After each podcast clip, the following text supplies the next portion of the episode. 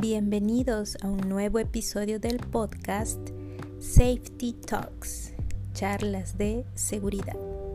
En el episodio de ayer conversamos acerca del ATS, el análisis de trabajo seguro y la importancia de conocer el IPRC para realizar un correcto ATS. ¿Qué otro documento es también importante y debemos tener antes de iniciar un trabajo de alto riesgo? Perfecto, así es. El permiso escrito para trabajos de alto riesgo, el conocido PETAR. ¿Y qué es el PETAR? Pues es un documento donde se autoriza, es decir, que da permiso para realizar trabajos considerados de alto riesgo. ¿Y quiénes van a autorizar este permiso? Son los mismos que firmaron el ATS. Está el capataz o líder del grupo, el responsable SOMA, el líder de producción. Y muchas veces el cliente de nuestro proyecto lo valida. ¿Qué actividades son de alto riesgo?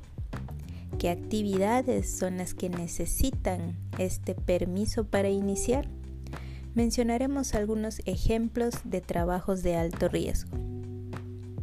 Tenemos trabajo en altura, trabajo en caliente, trabajos en espacios confinados, trabajos en excavaciones, trabajos eléctricos, Trabajos con equipos radiactivos.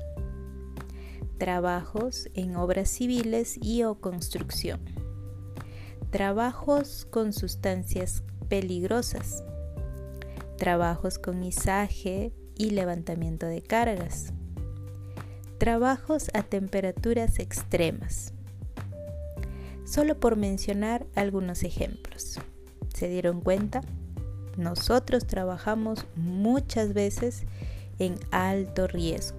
Así que tenemos que utilizar este PETAR, este permiso de trabajo para actividades de alto riesgo.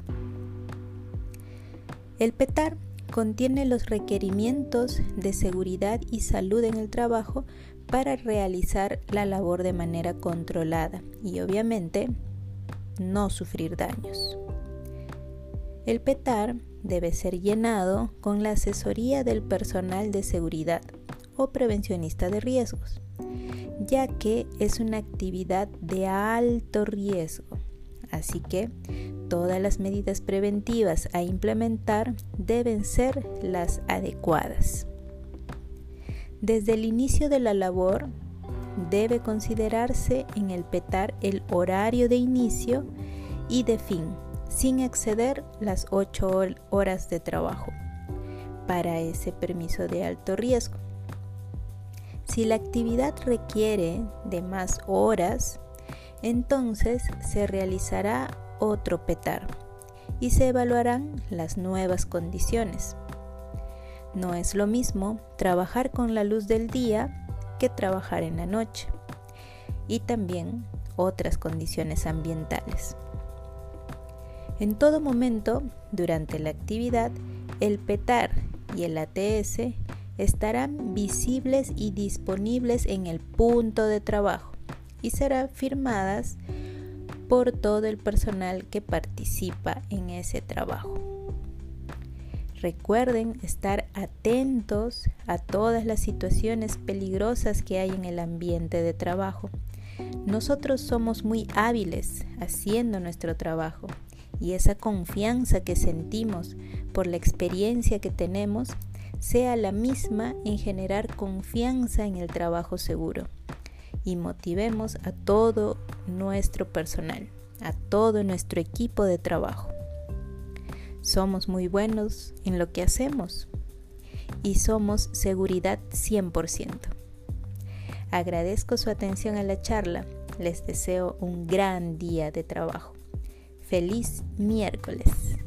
Terminamos la charla con el lema, yo hago seguridad por convicción, no por obligación. Nos vemos mañana. Chao, chao.